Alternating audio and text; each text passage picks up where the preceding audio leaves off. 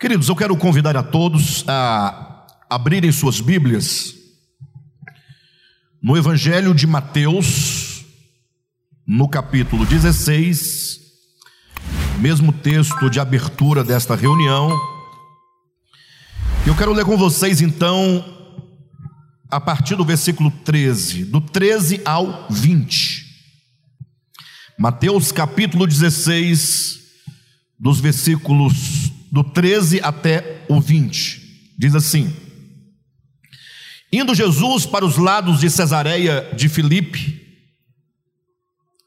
perguntou a seus discípulos: Quem diz o povo ser o filho do homem? E eles responderam: Uns dizem João Batista, outros Elias, e outros Jeremias ou algum dos profetas. Mas vós, continuou Jesus, quem dizeis que eu sou? Respondendo Simão Pedro, disse: Tu és o Cristo, o Filho do Deus vivo. Então Jesus lhe afirmou: Bem-aventurado és, Simão Barjonas, porque não foi carne e sangue que te revelaram, mas o meu Pai que está nos céus. Também eu te digo que tu és Pedro, e sobre esta pedra edificarei a minha igreja, e as portas do inferno não prevalecerão contra ela. Dar-te-ei as chaves do reino dos céus, o que ligares na terra terá sido ligado nos céus, e o que desligares na terra terá sido desligado nos céus. Então advertiu os discípulos de que a ninguém dissessem ser ele o Cristo. Amém, queridos? Bem, nós começamos na semana passada, dentro da série O Cristo Caminho, a falar sobre eclésia, a falar sobre igreja. Então, quem não assistiu à parte 1 desta mensagem, não deixe de fazê-lo. Vá ao YouTube e veja lá a parte 1 desta mensagem que foi ministrada no domingo passado para que você possa ter uma melhor compreensão do que hoje nós vamos ministrar, que é a continuidade, dando seguimento a, ao assunto. E só para lembrar os irmãos, ou para inteirar aqueles que porventura não ouviram ainda a mensagem da semana passada, nós aqui falamos do conceito de eclésia, nós demonstramos que eclésia não é uma palavra propriamente ou exclusivamente bíblica, porque quando a gente ouve a palavra eclésia, a palavra igreja, se lembra de Bíblia, né? Lembra de Bíblia, lembra de evangélicos, lembra de cristão, lembra de cristianismo, mas demonstramos que a palavra eclésia, que é a palavra grega para a palavra igreja, em português, é uma palavra uh, grega, não é? A palavra da língua grega não é de exclusividade religiosa, mas, sobretudo, tem uma, um, um viés ou uma, um fundamento semântico mais voltado para a questão política dos gregos. Lógico que isso não tem relação com o conceito que temos de igreja hoje, mas para nós entendermos o que é igreja, nós temos que resgatar a origem da palavra para podermos entender por qual motivo Jesus então usa essa palavra eclésia para agora aplicar num contexto restrito a sua igreja. No texto que lemos, Jesus falou: Eu edificarei a minha igreja. Então, nós vimos a, a origem da palavra igreja, nós falamos sobre o, o sentido da palavra igreja, que é sempre um sentido que coletivo, é sempre traz sempre uma ideia de conjunto, né? É, eclésia significa literalmente assembleia. E aí partindo desse conceito lógico, desse conceito linguístico, desse conceito semântico, ninguém pode falar de si mesmo eu sou a igreja. Então, é um grande erro e um grande equívoco quando algumas pessoas falam: eu não preciso da igreja porque eu sou igreja. Então, se você estuda claramente a própria palavra em si mesma, você não pode dizer que é igreja, a não ser que você pode dizer que você é alguém qualificado para participar da igreja. Porque a igreja é uma assembleia, mas não é uma assembleia de qualquer pessoa. São apenas aqueles que são chamados para participar da assembleia, e isso é chamado aqueles que têm algumas qualificações. Falando dos gregos, voltando lá para o contexto primário da palavra eclésia, só participava da eclésia dos gregos somente um grego legítimo, cidadão grego, ou que também fosse um cidadão grego do sexo masculino, e que fosse maior de idade, e que fosse um cidadão livre. Essas eram as qualificações né, que, a, que qualificavam o indivíduo a poder participar então, ele era apenas um cidadão livre. Agora, para fazer parte da assembleia, da eclésia, ele tinha que ter essas qualificações, e uma vez reunido com os demais homens livres e gregos e naturais, é, e maiores, é, o conjunto de homens reunidos na ágora era chamado de eclésia.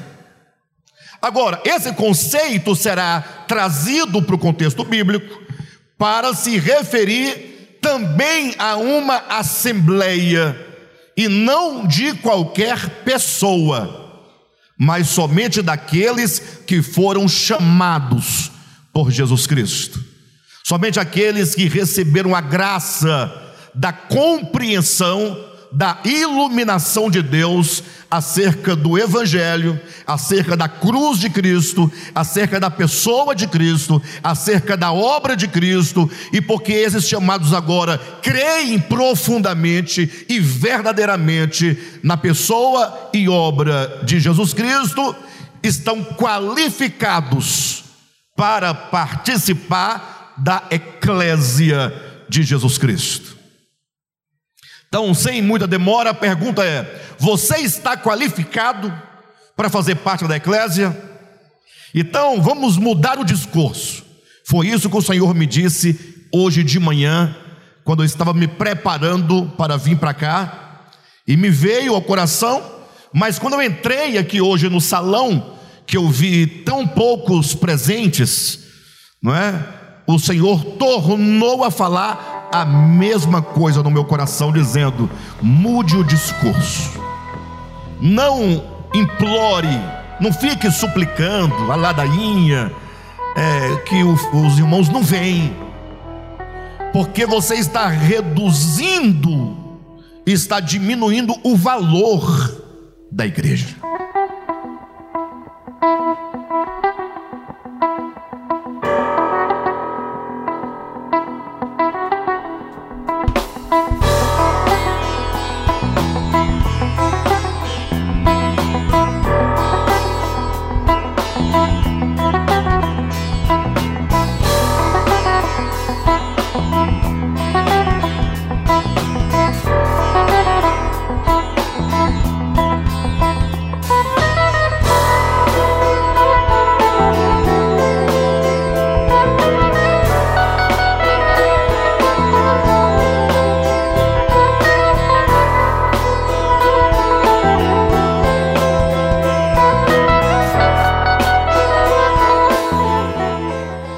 Questão não é mais, né? Ah, vem, vem. Nós vamos continuar a convidar os irmãos, mas tentando demonstrar que fazer parte da eclésia é uma graça. Então, se você está qualificado para participar da eclésia, é se você foi chamado. Se você foi chamado, Paulo vai dizer isso nas suas cartas dezenas de vezes, que nós somos chamados por Deus. A palavra eclésia significa, traduzido literalmente, uma reunião de pessoas chamadas. E quem chama não é o pastor Alexandre, quem chama não é o pastor Josué, Não é? Quem chama não são os pregadores, quem chama é o Espírito de Deus. Então, se você está qualificado para participar da eclésia, é se você foi chamado. E sendo você chamado, você agora é um legítimo filho de Deus. E quando eu digo legítimo, não pense em natureza, mas pense em posição. Deus te reconduz a uma posição de filho, porque tínhamos perdido tal posição, logo somos filhos posicionados, ou estamos posicionados como filhos, o que nos dá a legitimidade de participar, somos, portanto, livres, e como pessoas livres, fazemos parte da eclésia do Senhor Jesus Cristo, e sobretudo, estamos vivendo a era da maioridade. É? Paulo vai dizer em Gálatas capítulo 4 que de Cristo em diante entramos na era da maioridade, e desfruta da maioridade aqueles que se apropriam do Evangelho. Logo, a pergunta é: você está qualificado para participar da eclésia de Cristo ou não? Semana passada nós é, demos uma razão orgânica por que nos reunir como igreja. Por quê? Qual o motivo? O que, é que nós fazemos aqui? Só lembrando, para que ninguém se esqueça, o conceito de igreja é estar junto, é congregação. Não é? O próprio prefixo de Congregar é de mutualidade, não existe congregação eu sozinho. Assim como um peixe não é cardume sozinho, para ele ser cardume, ele tem que estar com outros peixes formando um todo, e os muitos peixes formam um cardume, e um peixe não é cardume estando sozinho, mesmo modo a questão da igreja. E nós temos uma razão, portanto, orgânica. E ainda que você diga, não, eu, eu, eu tenho as qualificações para participar da igreja, da eclésia de Cristo, ainda que você diga, não, e eu participo, eu vou, eu vou, e você está aqui, né, reunido, né? Como assembleia, como assembleia de chamados, mas isso não é tudo, isso é apenas o primeiro passo, entender que estamos, entender que Cristo tem uma igreja, que essa igreja tem manifestações em tempos diferentes, em locais diferentes, porque onde se reúnem aqueles que foram chamados ali terá uma igreja, uma eclésia.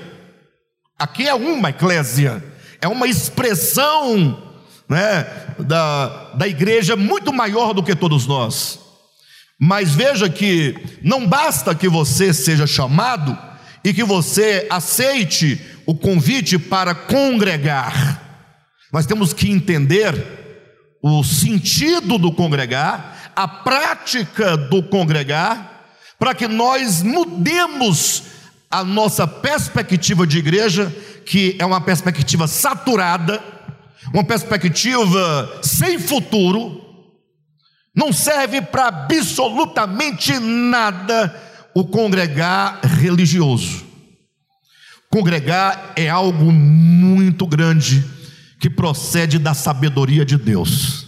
Falamos domingo passado, eu vou continuar a partir daqui retomando este ponto que é o mais importante. É muito mais importante do que eu ainda vou dizer daqui a pouco. Mas veja, Deus olha para a humanidade, preste atenção, acompanhe passo a passo o raciocínio e as ideias. Deus olha para a humanidade, humanidade essa que Deus criou para a sua glória. Entenda, Deus criou a humanidade para a sua glória. Deus criou a terra, todo esse cosmo no qual vivemos, com os reinos mineral, vegetal, animal e hominal, tendo o homem, humanidade, como coroa dessa criação, criado para exercer domínio né? domínio não enquanto o sentido negativo que você pensa hoje, mas para que ele pudesse governar. O homem, como um grande ah, digamos, mordomo desse cosmo, para que por meio do homem Deus governasse a criação, Deus se manifestasse na criação e o homem pudesse então encher a terra da glória de Deus. Essa terra, com esses objetivos divinos, ela sofreu a queda. Tudo o que há dentro desse nosso cosmo sofreu a queda. Lógico, a partir do homem. É o homem que cai na sua consciência. É o homem que se afasta do Criador. Agora vejam, porque o homem foi criado para dominar, para governar, perfeito? Para administrar. Ele era como o maior na criação.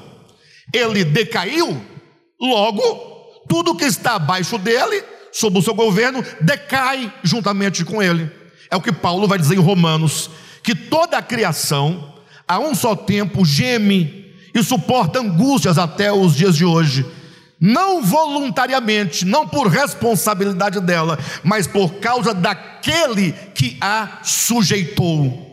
Ou seja, a queda do homem coloca agora a terra sujeita à condição de degradação, à condição de corrupção. E por isso Paulo vai dizer que a, a, a natureza e toda a criação sabe que ela só será restaurada a sua condição quando o homem for manifestado como filho de Deus. Ou seja, o homem caiu, a criação sofre angústias e sofre corrupção. E agora a criação fala: Poxa, mas olha a nossa condição. Os animais morrem, as plantas morrem, tudo se destrói, tudo se, tudo passa. E a criação diz: Poxa, mas nós só vamos poder nos livrar do cativeiro da corrupção quando o homem se manifestar como filho de Deus.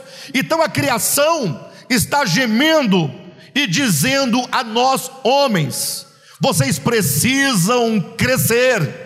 Vocês precisam sair da menoridade, passarem para a maioridade e vocês precisam se manifestar como filhos de Deus, voltar à posição de filho de Deus. Esse é o quadro. Então Deus olha esse quadro e diz: Bem, eu preciso é, começar essa obra de salvação efetiva. Como é que eu vou começar essa obra? Como é que eu vou prosseguir nessa obra? Como eu vou concluir essa obra? E aí é onde nasce no coração de Deus a ideia de a minha eclésia. Nasce no coração de Deus. Deus fala: bem, eu vou começar por um grupo primeiro. Vou começar com as primícias, melhor, né? Vou começar com os primogênitos. Ou seja, eu vou chamar para mim um grupo de pessoas chamadas, eleitas, predestinadas. E eu vou começar a restaurar a criação a partir da minha eclésia. A eclésia não é aquela que tem a, a graça da salvação em detrimento ao mundo que Deus vai tocar fogo. Ah, para! Poxa, se a história acabar com Deus tocando fogo naquilo que ele fez, é muita derrota. Ele começou, o pau quebrou para lá, para outro lado, e, ele não conseguiu corrigir, tentou matar o filho dele, ou ele próprio matou, sei lá o que, que aconteceu, e aí no final, é, faz o seguinte: não deu certo, toca fogo nisso aqui, e pega só meia e leva tudo para o céu. Para o céu. Ah, e toca fogo na terra. Não, faz sentido para você? Rapaz, o diabo deveria, ficaria rindo a eternidade todinha, pegando fogo e dizendo: Eu pego o fogo, mas também eu te derrotei. Ah, ah ou não? Temos que pensar. Então, Deus, na sua sabedoria, Deus que já é vencedor, Ele é a própria vitória. O Deus que tem o domínio de tudo, controle de tudo, soberano em tudo, ele diz: Eu vou começar a minha obra, começar a obra de redenção pela igreja. E da igreja e pela igreja eu estenderia a redenção ao mundo todo. Até chegarmos lá em Efésios capítulo 1, que diz que na dispensação da plenitude dos tempos, todas as coisas nos céus, na terra e debaixo da terra, todas as coisas hão de convergir para Cristo. Então, a igreja é o ponto inicial da obra de redenção. Mas o que isso significa necessariamente? Não adianta sair por aí dizendo, né? A igreja é o ponto inicial da obra de redenção de Cristo, mas o que isso significa? Por que igreja? Por que congregar? Por que estar junto? Ora, porque o grande problema do homem é o pecado. E o pecado, enquanto o grande problema, o grande vilão da história humana, o pecado ele se manifesta a, a, com, é, ele se traduz em uma palavra: divisão. Divisão. Tudo o que acontece no sentido de pecado é divisão, porque a divisão pressupõe um eu. Você chama a si mesmo de quê? Eu. E eu chamo a mim mesmo de quê? De eu. Ora, se tem dois eus, logo a divisão está instaurada. Sim ou não? Porque na verdade só deveria e só há de fato um único eu. É aquele que disse: Antes que Abraão existisse, eu sou. O eu único e absoluto é aquele quando Moisés, na, lá no deserto do Sinai, na, na saça ardente, perguntou: Quando me perguntares o teu nome, o que eu direi? Qual o teu nome? Eu preciso é, falar de ti, mas eu tenho que saber quem você é, ué. E aí Deus responde: Quando perguntarem pelo meu nome, diga que o eu sou foi quem te enviou. Deus é o eu. Perfeito? E eu sou o quê? Sou uma parte do todo. E esse eu que é Deus é o meu verdadeiro eu. Quando eu começar a conhecer a mim mesmo, chegando nas partes mais profundas da minha alma, da minha consciência, do meu ser, eu vou encontrar com o eu sou, que não sou eu, para que ninguém confunda achando que estou pregando que o homem é Deus. Não, não. Estou dizendo que o mais íntimo do ser humano é Deus. Não é você, é Deus. Razão porque, isso está é tudo na Bíblia, tudo escrito. Razão porque Paulo, falando do Evangelho, ele diz: Olha, logo já não vivo eu. Então ele disse: Eu, que nós chamamos aqui pragmaticamente, está anulado. Logo não vivo eu. Ah, você vive? Não, eu não vivo. Ah, mas você não vive, está vivendo, estou vendo. Você fala, você anda, você caminha, você fala. Não, não, não sou eu. É Cristo quem vive em mim. Então, isso que vocês, olhando para mim, chamam de eu, é Cristo. Paulo está dizendo isso. Eu falei, é, Paulo, mas isso é muito filosófico. Você, você vive, não vive? Ele falou assim: é, tudo bem, já que você está com a mente muito curta, eu vou melhorar. Logo já não vivo eu, mas Cristo vive em mim. E a vida que agora eu vivo na carne, que é essa que você quer que eu fale, eu vivo pela fé no Filho de Deus. É tudo Ele. Ou seja, Paulo encontrou a divindade como um tesouro escondido nesse campo que somos nós. E quando ele encontrou, ele vendeu tudo o que tinha. Bem, mas a questão do eu é que só há um eu, portanto, nós somos apenas partes de um todo. E o pecado, portanto, e qualquer forma de pecado, é sempre divisão.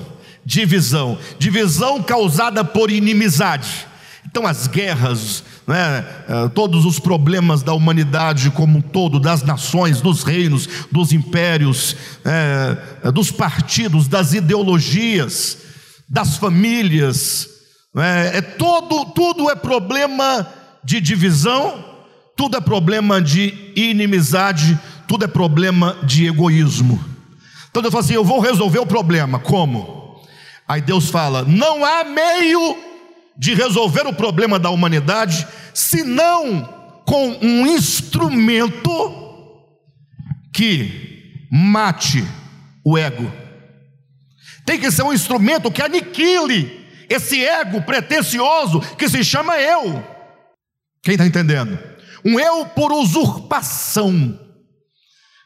Vocês vão entender quando Paulo vai dizer em Filipenses capítulo 2, e ele fala que Cristo, sendo Deus, não julgou por usurpação. Porque existe essa questão de nós querermos ser por usurpação. E lutamos e brigamos para nos estabelecer como tais. Então Deus fala: a única maneira de resolver o problema é por meio de um instrumento que aniquile esse pseudo-eu, este ego, é a cruz. Não há salvação fora da cruz. Não adianta. Qualquer evangelho que retire dele a cruz, ou qualquer pregação que tire do evangelho a cruz, deixa de ser evangelho. É um falso evangelho, porque Deus decidiu que a redenção, ele decidiu, não foi por capricho, não. Ah, eu vou escolher a cruz porque eu, eu quero que. Não, não. É porque ele escolhe a cruz, porque é o único meio, não há outro meio de redimir o homem, senão tratando com o ego, destruindo o ego, matando o ego, matando o pecado. O pecado com P maiúsculo, esse pecado primordial, raiz de todos os pecados. Quem está entendendo? Ei, pessoal, vocês estão vivos? Vocês estão estupefatos ou estão voando? Ninguém falou nada, ou está voando, ou está tá, tá pasmo, né? Então, Cristo, Deus falou: não, é por meio da cruz. E agora o Cristo se faz homem, como nós, e falou: eu vou conduzir esse homem à cruz. Mas veja que a cruz não é a cruz de madeira. A gente demora a entender isso. Mas a cruz é aniquilamento mas não é da carne física, porque quando falam da morte de Jesus, só lembram da carne física. Eles pensam no sangue físico. Aí falam, o sangue de Jesus tem poder. Eu penso, qual sangue que tem poder? O que é sangue que tem poder? Eu pergunto para a igreja, o sangue de Jesus tem poder? Tem ou não tem? Qual sangue? Qual? Porque o que foi derramado nem existe mais. Nem existe, porque foi derramado, caiu da terra, a terra absorveu, virou, acabou. Cadê o sangue de Cristo? Você também não pegou nem a gotinha? A Silvia uma vez, né? Coitada, bichinha. Mas fez bem, bem intencionada. Pegou um óleo, falou: vou orar para Deus ungir o óleo. Ela orou assim. E Deus até ouviu é, por graça, não atendendo o pedido literalmente, mas tá bom, minha filha, eu vou abençoar você, tá?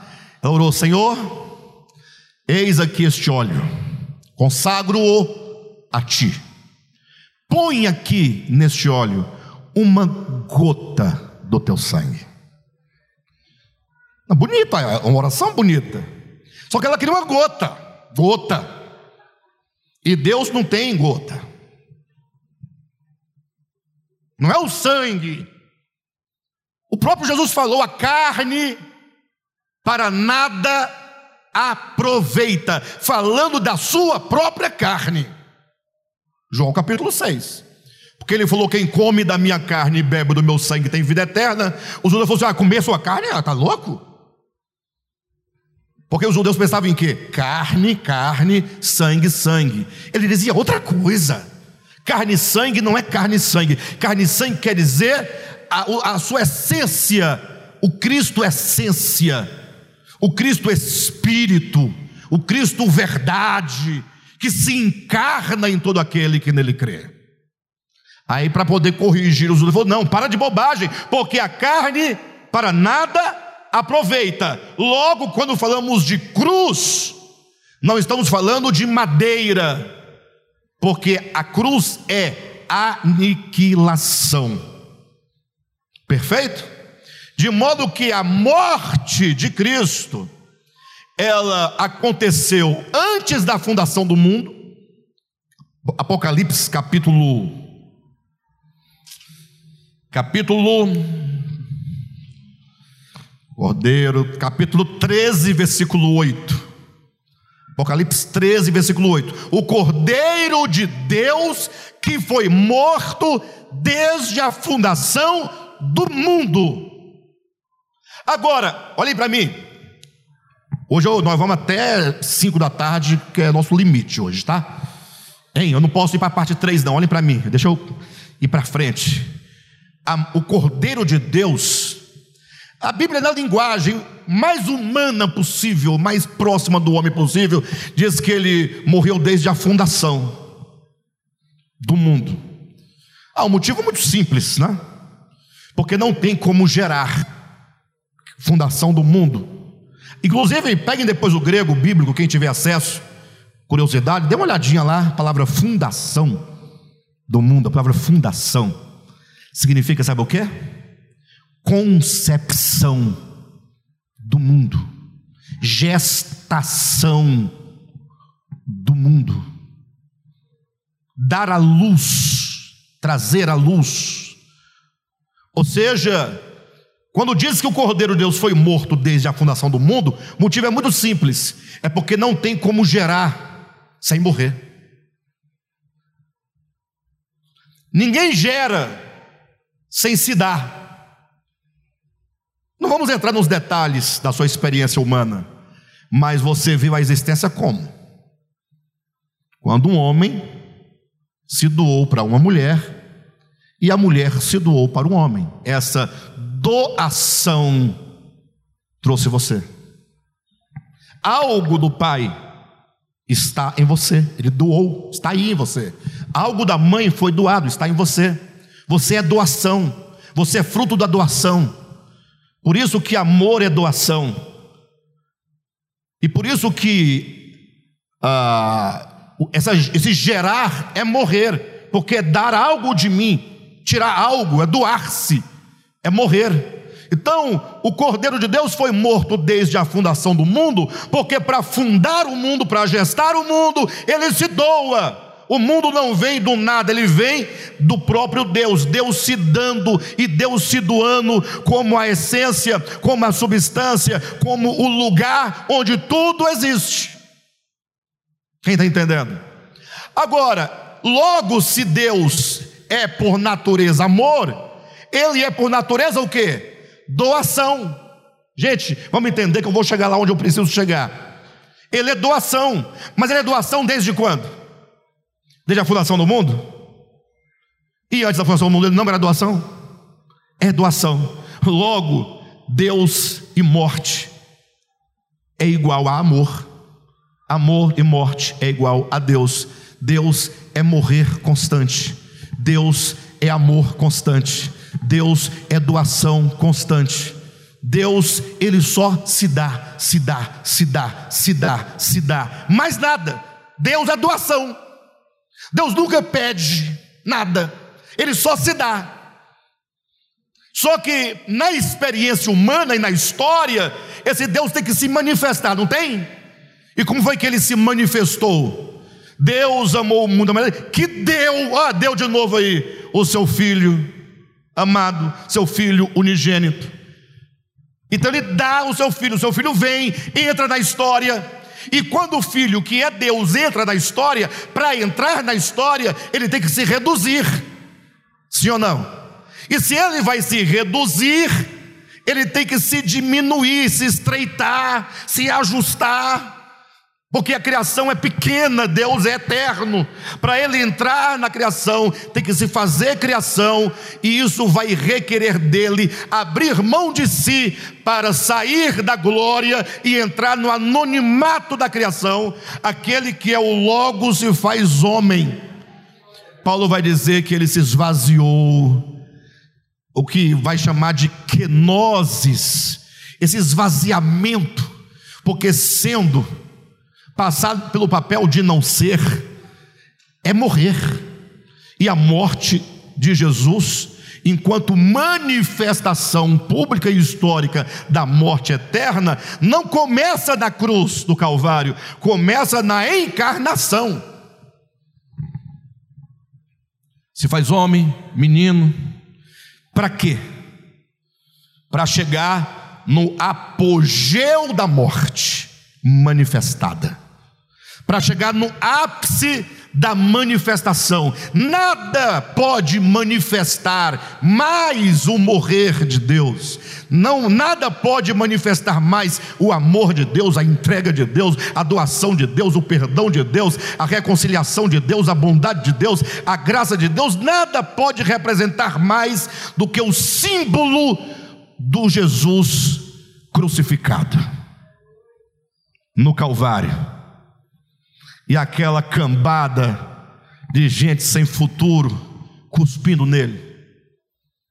Não faz sentido. Não faz sentido. Imagine que ele passou uma noite inteira, enquanto todo mundo dormia, sendo levado por uns soldados da casa de um sem futuro para a casa de outro sem futuro. Para quê? Leva para Caif, é, Caifás, agora leva para Anás, agora leva para Pilatos, vai levando para quê? Para que cada um desses homens sem futuro julgassem o Senhor da glória. Faz sentido para vocês? Julgar. Mas a questão não está aí no julgar, que já é terrível. A questão é como que esse que é Deus se, se submete sendo levado para cá, é julgado, levado para lá. Ou seja, sendo Deus, não julga ser. Isso é redenção. Isso é cruz. E essa cruz e esse morrer, essa quenose se manifesta ao máximo quando ele está crucificado. Vocês estão pensando que eu mudei o assunto, né? Não. Falando de eclésia. A questão é que agora essa cruz se torna o ponto de encontro de todos os homens. Efésios capítulo 2. Os que estavam perto. Quem que estava perto? Não é perto no sentido geográfico. Os que estavam perto são os judeus. Por que é dito que estavam perto? Ora, estavam perto porque é, no âmbito da revelação da redenção para o homem, os judeus foram aqueles que receberam maior informação que os gentios. Estavam perto, estavam mais próximos, porque já tinham ouvido, recebido a lei, os profetas. E também reuniu na cruz os que estavam o quê? Longe. Então, quem é alvo da redenção? Os que estão perto e os que estão longe. Guarda essa frase. Você está perto ou está longe? Você está perto? Você pode ser representado pelos que estão perto ou pelos que estão longe. Eu nasci no cristianismo. Eu. Eu estou perto ou longe? Eu estou mais perto ou mais longe? Do que quem nasceu noutra religião que, a despeito de qualquer revelação que possam ter recebido, não tem a orientação do Cristo histórico. Isso é o significado. Então estou perto. Sim ou não? E eu nasci num país cristianizado. Estou perto ou estou longe?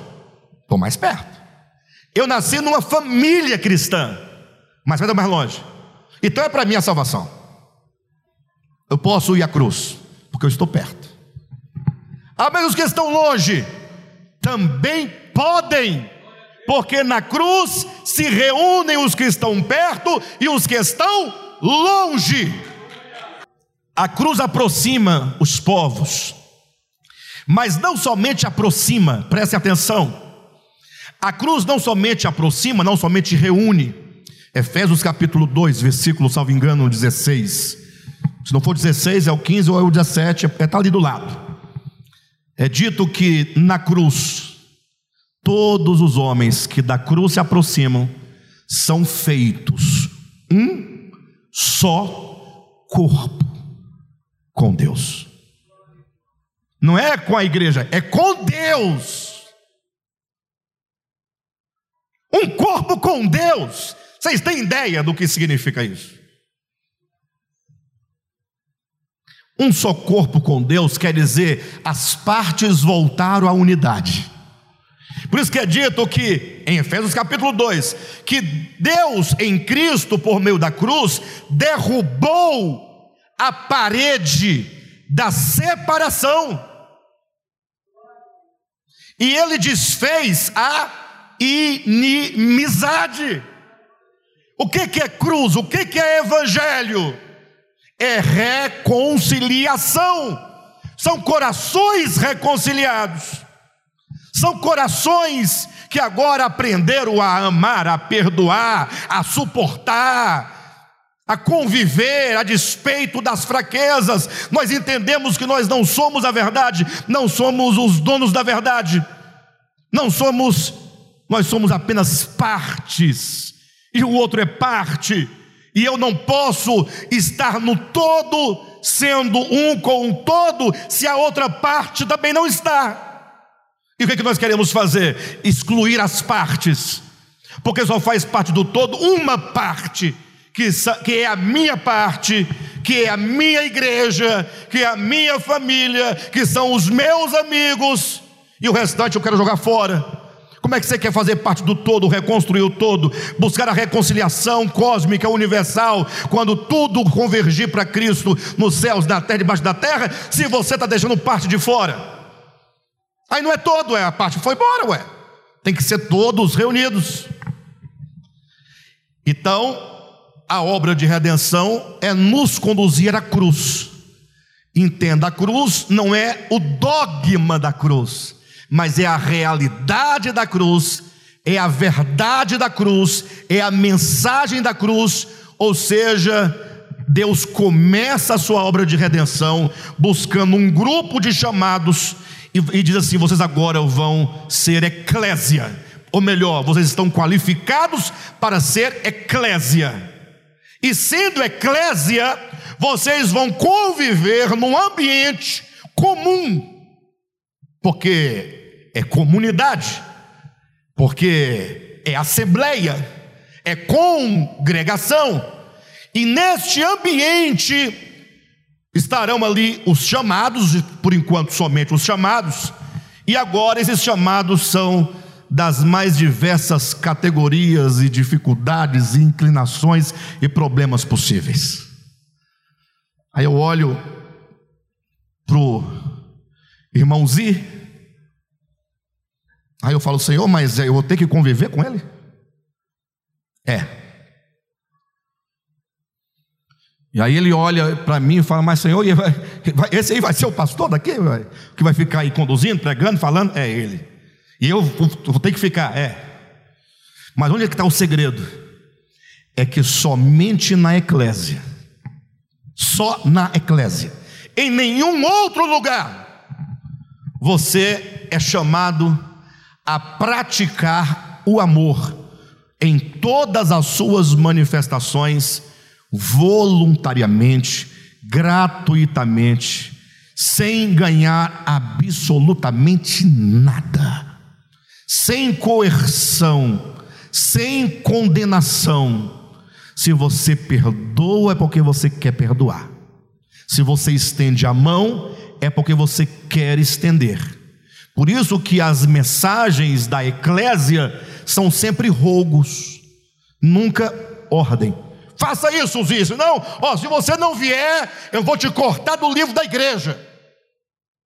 Não tem essa, essa situação em algum lugar? Isso não é eclésia. Não.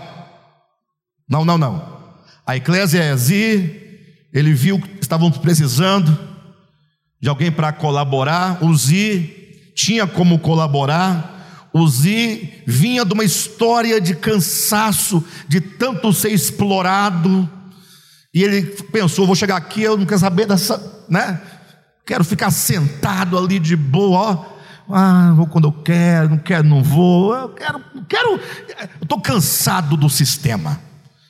Aí ele vem, aí ele olha, aí um dia não tem contrabaixo. Aí, porque não tem contrabaixo, não tem bateria.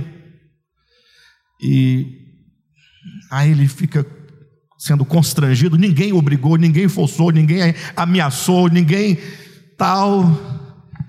Aí um dia, a Andresa, que é a sobrinha, você podia colaborar. Falou, rapaz, sabia que eu já estava com uma coisa dentro de mim, já me chamando. Aí ele veio voluntariamente, ué. Sem constrangimento, sem ameaça. Ele agora está aprendendo a se doar, não por causa de outro, não por causa do pastor, não por, mas é porque ele está aprendendo a se doar, porque quando ele aprende a se doar, ele aprende a morrer, ele aprende a amar, e não pense que é fácil esse grupo de louvor, porque tem problemas. Ah, como é que eu vou cantar com a irmã Natália? Não faz sentido para mim. Ah, então não vou cantar. Natália canta, eu não canto.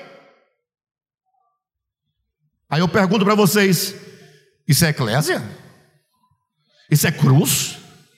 Isso é o quê? Natália canta ou não canta? Pronto, fechou. Sabe uma coisa? Eu vou me embora dessa igreja. Vou me embora. Não dá. Eu quero uma igreja que seja caprichosa segundo os meus caprichos. Aí vai embora. Alexandre, vai fazer o que para poder melhorar isso aí? Nada. Nada, nada. Vamos continuar assim. Livres, livres, livres, aprendendo. Se você perdoar, perdoa. Se não... Ah, e não, e não dá nada. Eu falei, não, aqui não. Depois eu não sei. Lá na frente, né, com Deus é outra coisa. Aqui é o ambiente da voluntariedade, da generosidade, do amor, da graça, do perdão. É esse ambiente que é chamado de eclésia, porque aqui você se doa se quiser, no seu trabalho não. Seu patrão te humilha e você fica humilhado e você fica calado e faz o gosto dele, mas a sua vontade era não fazer, lógico. Mas você não pode não fazer porque senão você vai perder o salário.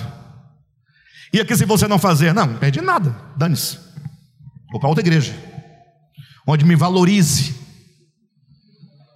né? Então, igreja é o seguinte: é, tá tudo certo, por enquanto, é isso aí. Então, a ideia de igreja é Deus começar a tratar a cruz, nos tratando neste ambiente nessa ambiência. Quem está entendendo? Aí você fala assim, ah, então tá bom, então nós estamos legal. E, mas e o restante? É, a igreja, portanto, é esse começo. Só que a cruz é maior do que a igreja. A cruz é maior do que o mundo. A cruz é eterna. Ela transcende o tempo e transcende o espaço. Porque Deus é eterno e a cruz é o morrer de Deus, é o amor de Deus, é o doar-se de Deus, é isso aí. Então, começando pela igreja, Deus quer alcançar o mundo. Agora, aqui nasce um problema. Aqui nasce um problema. Não bastasse o problema que nós criamos agora entendendo o que é igreja, que agora você vai olhar diferente. Agora não é só vir, tem gente que fala assim: eu, eu vou chegar lá quando já tiver começado o culto, eu não falo com ninguém. E quando for cantar o final, já sai para não falar com ninguém. Ué, fica em casa, internet, ninguém te diante. Vai que lá, ué. Coloca um fonezinho de bermuda, samba canção, tomando um suco, um refrigerante, qualquer coisa, um danoninho. Agora, vim para cá, você vai lidar com essas pessoas aí, ó. Tristes, mas é um problema. Mas Deus, a partir da igreja, quer alcançar o mundo. E agora? Nasce um problema. Um problema conceitual e um problema orgânico. E aí eu começaria essa mensagem dizendo assim: se você pudesse voltar no tempo no tempo de Jesus, se você pudesse voltar, Primeira pergunta: você se interessaria por ele? Ou ele seria só alguém passando e você de longe vendo? É, tá, tá tudo certo. Não quero conversa com ele. Se você pudesse voltar, digamos, e você está lá e Jesus passava na, do outro lado com os discípulos, você, você teria interesse por ele? Eu vou lá ouvir o que ele tem para dizer. Primeira pergunta é se você teria interesse. Pergunta de número dois. Aproximando-se dele, digamos que ele falasse para você assim: O Adriano, você tem o direito, ou a, você tem a, a graça de poder me fazer algumas perguntas, você querer me fazer. Que pergunta você faria para Jesus? Alguém já pensou nisso? Acho que não, né? Se você pudesse voltar no tempo, estar com Jesus, e Ele te desse essa graça, essa honra, que pergunta você faria para Ele? Bem, colocando essa questão, o fato é que nós não temos como voltar, né? É bobagem. Estamos falando bobagem, porque não tem como. Mas eu ah, ah, não tem como voltar, mas eu tenho umas perguntas para fazer para ele aqui. Então, bora perguntar alguma coisa para ele? Vamos lá?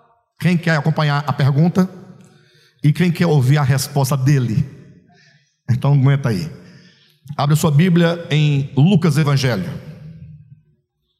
capítulo 10, versículo a partir do 25. E eis que certo homem intérprete da lei, se levantou com o intuito de pôr Jesus à prova e disse-lhe: Mestre, que farei para herdar a vida eterna? Bem, ignorando aqui, deixando de lado o fato de que ele queria colocar Jesus à prova, eu me interesso só pela pergunta dele, porque é uma pergunta sensacional. Poxa, eu tenho a chance de falar com Jesus, vou perguntar o quê? Perguntar, Senhor, é o seguinte: o que, que eu devo fazer? Olha que pergunta boa. O que, que eu faço para herdar a vida eterna? Eu podia parar de pregar aqui. Estou com vontade.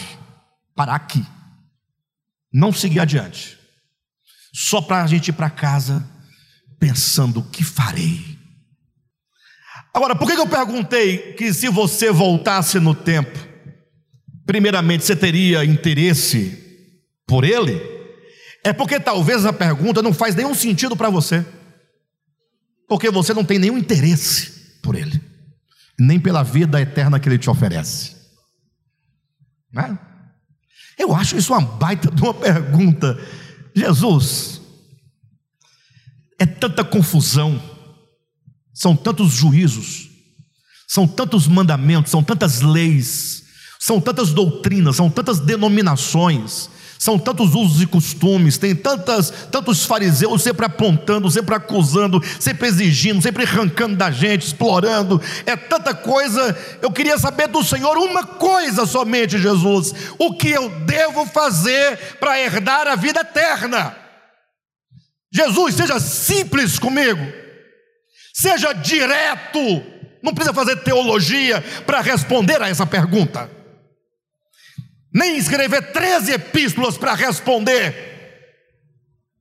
É Jesus, é a palavra viva e encarnada, ela vai dizer o que você deve fazer. Primeira pergunta, pergunta fundamental: não existe pergunta melhor, mais importante do que esta.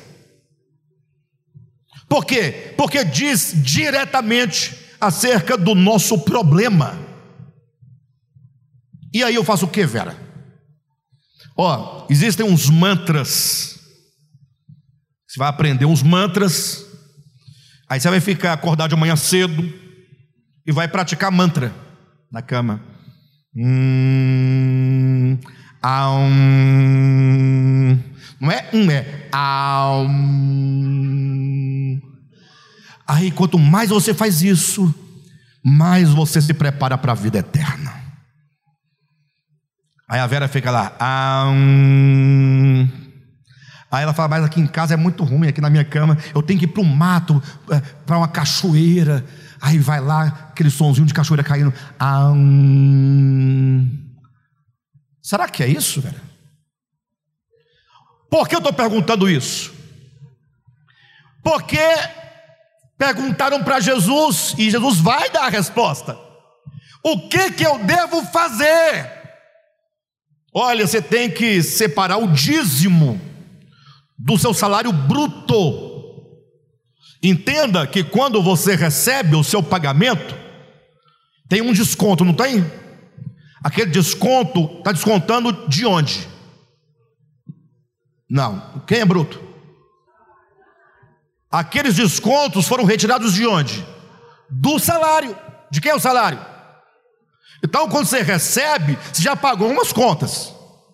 Logo, o dízimo é do bruto, é do todo. Porque você não recebe só o líquido. O líquido você recebeu porque você já pagou algumas coisas. Logo, o dízimo é do bruto. Quem está entendendo? Você quer pagar o dízimo? É do bruto. Sem esquecer das ofertas, né, irmãos? As ofertas é outra coisa. Minha mãe dizia, quando eu era criança, as ofertas alçadas. E eu não sabia que era oferta alçada. Aí, com o tempo, estudando, ah, as ofertas alçadas, tal. E eu vi, inclusive, essa semana os pastores debatendo sobre dízimo e oferta. E um falou assim: Olha, você é a favor do dízimo? Ele, não, só das ofertas. E você? Não, dízimos e ofertas.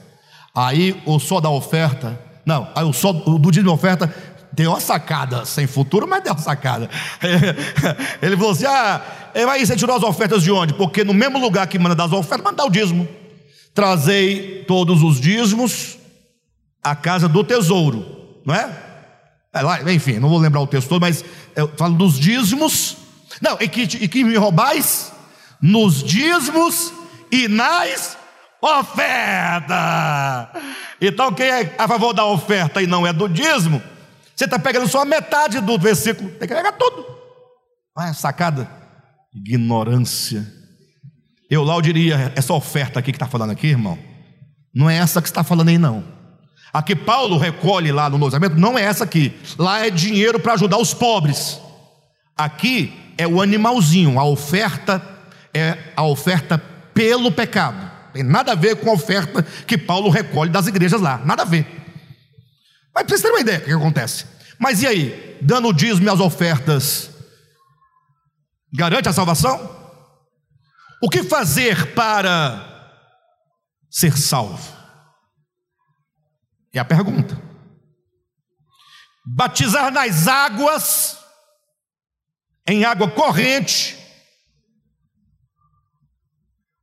fazer parte de uma assembleia meramente é, mero ajuntamento, cada um vai quando quer, vai porque quer, e fala com quem quer, ignora o ah, dane-se, eu já fui lá, já fui para a missa hoje. Para. A pergunta é: o que eu devo fazer? Pode chamar Calvino, Armínio, Albino, quem vocês quiserem chamar. Eu não quero saber do que inventaram depois de Cristo. Eu quero saber o que Cristo vai responder. E se eu falar dele tem validade. E se eu falar dele é suficiente. E qualquer coisa depois dele, nós vamos usar o próprio Cristo como medida. Ponto. Não se esqueçam que uma coisa é a verdade em Cristo. Outra coisa, que é a segunda coisa, é a Bíblia. Outra coisa, a terceira, é o que fizeram com a Bíblia. É, José, está difícil, viu? É. Porque uma coisa é a palavra, que é Cristo, ponto. Ele é a palavra e encerrou. Outra coisa é a Bíblia. A Bíblia fala da palavra. Ela própria não é a palavra, ela é a Bíblia. É um conjunto de livros que alguém organizou, selecionou, esse eu quero, esse eu não quero, esse é bom, esse é ruim, esse é canônico, esse não é canônico. Aí no final deu 66 ou 72. Então deu 72, depois voltou para 66, e tem gente que está tirando, eu só tenho uns 4, 5, cada um tira o tanto que quer. É Bíblia. Agora, o pior é o terceiro, é o que fizeram com a Bíblia. É a teologia, as costuras que vão fazendo com os textos, as combinações, as teologias, os raciocínios, para produzir uma, um, um, um Frankenstein de versículos. Vocês sabem que o camarada que inventou o Frankenstein, no caso, aquele monstro, era um, um cara da ciência. Falou assim: Eu vou pegar aqui e vou fazer. O que resultou? Resultou num monstro. Sim ou não? Então, a teologia é mais ou menos isso. Você vai manipulando ali os textos bíblicos, vão fazer arranjos e uh, raciocínios, aí, aí, vão surgindo as linhas teológicas, calvinista, arminiano, é, aí vai inventando, aí cada um tem uma coisa, uma, uma visão diferente, uma interpretação diferente. E por que, que tem interpretação diferente? Porque as costuras são diferentes. A ordem é, são diferentes, as ordens. Os raciocínios são diferentes. Porque para eu gerar um raciocínio, eu tenho que combinar esse com aquele versículo. Porque se eu combinar com aquele outro, não dá o mesmo raciocínio. Então cada um cria o seu próprio raciocínio na medida em que consegue. Então, o que fizeram com a Bíblia, eu não dou conta. Eu não dou conta. Então, eu quero saber de Jesus seguinte: Jesus, o que eu devo fazer para herdar a vida eterna? Amém?